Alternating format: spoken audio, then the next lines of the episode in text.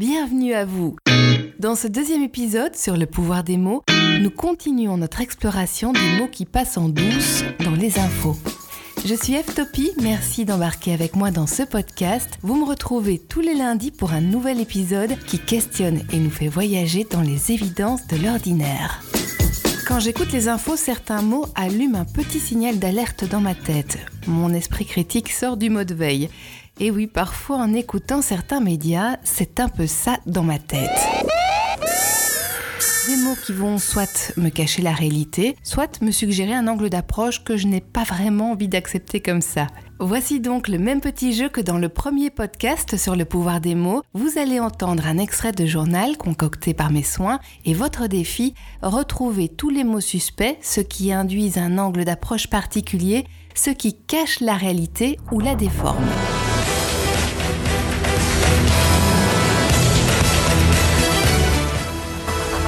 SNCB a reçu de nombreuses plaintes de ses clients suite à la grève sauvage ce matin qui a pris en otage de nombreux navetteurs. La grogne des travailleurs de la SNCB se poursuit. Ils souhaitent conserver leurs privilèges.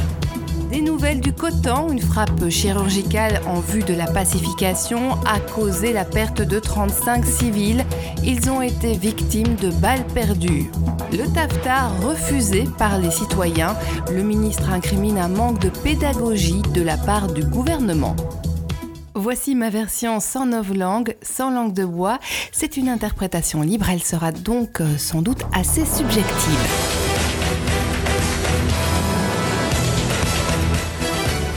La SNCB a reçu de nombreuses plaintes de ses usagers. Les travailleurs de la SNCB ont décidé de faire grève. Ils ont arrêté le travail pour faire pression sur la direction. C'est leur seul moyen de se faire entendre. Leur objectif, éviter de perdre leur conquête sociale, initialement obtenue pour compenser les conditions difficiles de leur travail. Des nouvelles du Coton, un bombardement a tué des familles, des enfants, les a obligés à fuir leur maison détruite et tous leurs moyens de subsistance. 35 personnes, mères de famille, commerçants, enfants, ont été également tués par des soldats qui ont fait des erreurs de tir. Le TAFTA refusé par les citoyens, le ministre a affirmé que les citoyens n'ont pas les dispositions mentales pour comprendre les textes et qu'il faut expliquer le traité jusqu'à ce qu'ils soient d'accord. Nous avons pu l'entendre dans ces infos, deux secteurs distillent leurs mots dans le vocabulaire des médias, mais aussi dans le langage courant, c'est le marketing et l'armée. Décryptage. Dans la première info, nous parlons des clients de la SNCB et pas des usagers. Le mot client est de plus en plus présent dans les rapports, les communications de la SNCB ou encore de l'ONEM. Il remplace insidieusement au niveau des services publics les mots usagers, bénéficiaires ou encore citoyens. Ce mot qui semble banal change pourtant complètement les relations. Les mots citoyens usagers vont normalement avec le service public et le mot client avec entreprise. Mais ça change quoi concrètement? Eh bien, ça change l'angle d'approche. Si on parle de client, on n'est plus dans un service aux citoyens, mais dans une relation commerciale. Certaines entreprises décident pour accroître leurs bénéfices de ne garder que les clients rentables. Vous l'avez peut-être remarqué si vous faites de petits travaux chez vous, vous aurez peut-être du mal à trouver un entrepreneur car le travail n'est pas assez rentable pour lui. Il devra compter son trajet, le temps passé à faire le travail, calculer son prix avec ses charges et ses cotisations et 150 euros pour changer une ampoule, eh bien c'est un peu cher. C'est exactement la même dynamique si le service public se conduisait comme une entreprise. Il peut dès lors choisir ses clients et virer les moins rentables. Ça change quoi? Eh bien concrètement, ça veut dire par exemple supprimer les lignes de train qui desservent certaines campagnes et qui sont donc peu ou pas rentables, supprimer des permanences de proximité pour les remplacer par exemple par un système informatique moins cher mais peut-être aussi moins accessible à tous et à toutes. Contaminer les services publics avec les mots et les concepts marketing, c'est changer complètement leur rôle et la conception qu'ils en ont en interne on met les travailleurs de ces structures dans un paradoxe tiraillé entre une idée de service aux citoyens et une façon de fonctionner propre aux entreprises.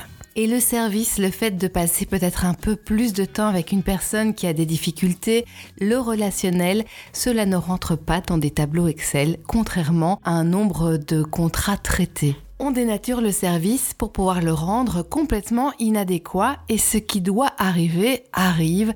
Cela marcherait peut-être mieux avec une entreprise privée. Le hic, c'est qu'on ne s'adressera plus à l'ensemble des citoyens, mais à ceux qui en ont les moyens. Je vous conseille l'excellent livre Les mots qui puent d'Olivier Starkey si vous voulez en savoir un peu plus. Si le sujet de la privatisation vous intéresse, il existe plein d'articles super intéressants sur Google qui expliquent pour faire bref que c'est souvent au détriment du citoyen et encore plus des plus précarisés. Et le mot client est assez proche du mot consommateur. Essayez de voir euh, les proportions de moments sur une journée où vous êtes considéré comme un consommateur ou les moments où vous êtes considéré comme une personne. Uniquement comme une personne, c'est-à-dire sans qu'on vous demande d'acheter ou de consommer quoi que ce soit la radio le matin, les pubs, l'angle des infos racoleurs pour nous faire consommer du média, eh bien on le voit bien dans la société actuelle, il y a peu de relations euh, ou de messages que l'on reçoit qui soient uniquement destinés à la personne que nous sommes. Consommateur avec un pouvoir d'achat. C'est un mot intéressant, le pouvoir d'achat. On l'a entendu sans cesse dans les médias. Pour beaucoup de gilets jaunes, du pouvoir, ils n'en voient pas trop puisque les achats qu'ils font sont souvent contraints. C'est un toit pour se loger, des factures d'énergie, de quoi manger, de quoi simplement assurer sa subsistance. En fait, ce serait plutôt une contrainte d'achat pour pouvoir survivre. Cela me fait penser à une phrase qui pose réflexion. L'être humain est le seul animal qui paye pour vivre. Pourquoi je parle de ça? Parce que l'expression pouvoir d'achat fait plus penser à la possibilité de s'acheter le dernier SUV ou smartphone à la mode qu'à la survie. Et pourtant, c'est ça que ça cache souvent, l'impossibilité d'avoir accès à une vie digne. C'est un pouvoir de vivre qu'il faudrait demander. Et quand on y pense, c'est complètement absurde. On pourrait augmenter notre pouvoir d'achat en travaillant plus. Certains cumulent d'ailleurs plusieurs boulots pour s'en sortir. On a aussi un joli mot qui vient de sortir pour ça, les slashers. Ça fait cool. Même si certains aiment réellement multiplier les boulots, d'autres y sont complètement contraints. Augmenter le temps de travail, c'est pour beaucoup réduire le temps disponible pour vivre vraiment. On augmente donc le pouvoir d'achat, mais on réduit encore notre pouvoir de vivre. Et c'est une question que je me suis posée plusieurs fois, car si l'argent est indispensable pour survivre dans notre société, notre temps disponible, c'est notre vie disponible, notre vie. D'où le slogan cher à ceux qui défendent la réduction du temps de travail, travailler moins pour vivre plus. C'est seulement à partir du moment où les besoins de base sont remplis qu'on peut seulement commencer à choisir. Mais ça va un peu plus loin que ça, car de client à consommateur, le pas est très court pour devenir un produit. Les mots du marketing s'imposent dans nos vies sous couvert de coolitude. c'est un mot un peu ringard d'ailleurs, coolitude. Deviens l'entrepreneur de ta vie. Et quand tu cherches un emploi, apprends à te vendre. C'est quand même super violent comme terme, car quand on vend quelque chose, ça ne nous appartient plus. Si? Après ces quelques digressions, suite de la première info, on a grève sauvage, prise d'otage, grogne et privilège. Une jolie technique pour décrédibiliser des revendications sérieuses, c'est de comparer une réaction à un comportement animal, comme par exemple ici la grogne des travailleurs. Cela ramène les paroles de contestation à un bruit animal de mécontentement. C'est un peu comme quand on dit euh, arrête de chacasser ou de glousser, souvent pour décrédibiliser la parole des femmes d'ailleurs. On a aussi cette référence euh, au monde animal dans le mot grève sauvage. On devrait peut-être plutôt dire grève spontanée parce qu'elle ne vient pas de rien en général. C'est encore une fois une manière de disqualifier le combat et les idées.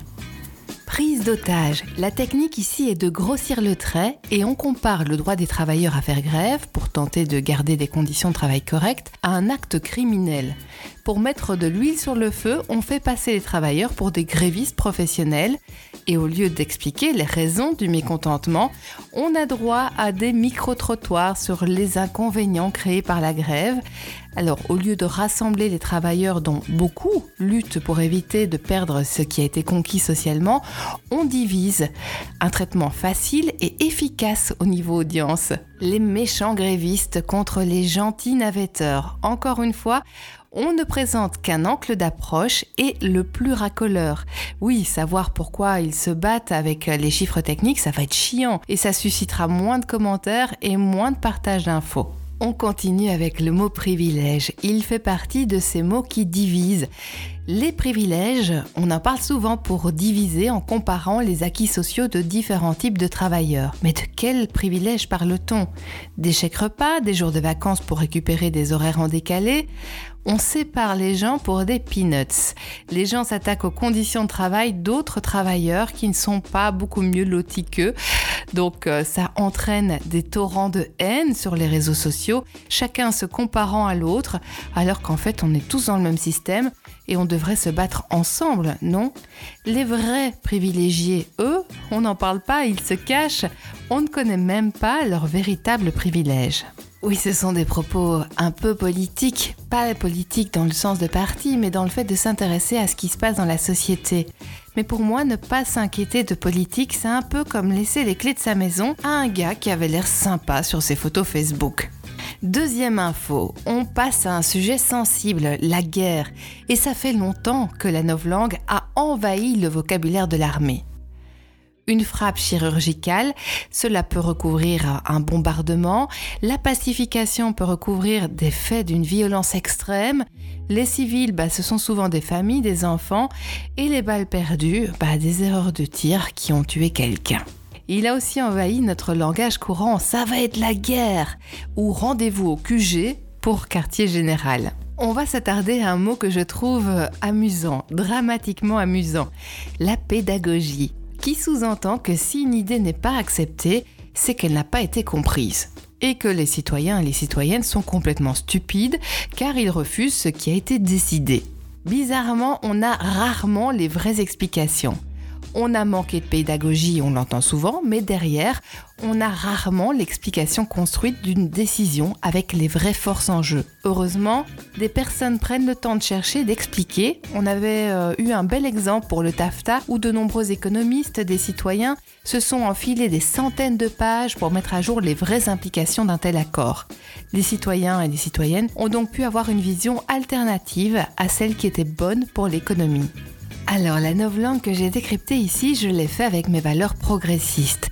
Mais un des premiers résultats Google, quand on tape novlangue euh, dans le moteur de recherche, est un site de propagande d'extrême droite qui décode aussi les mots.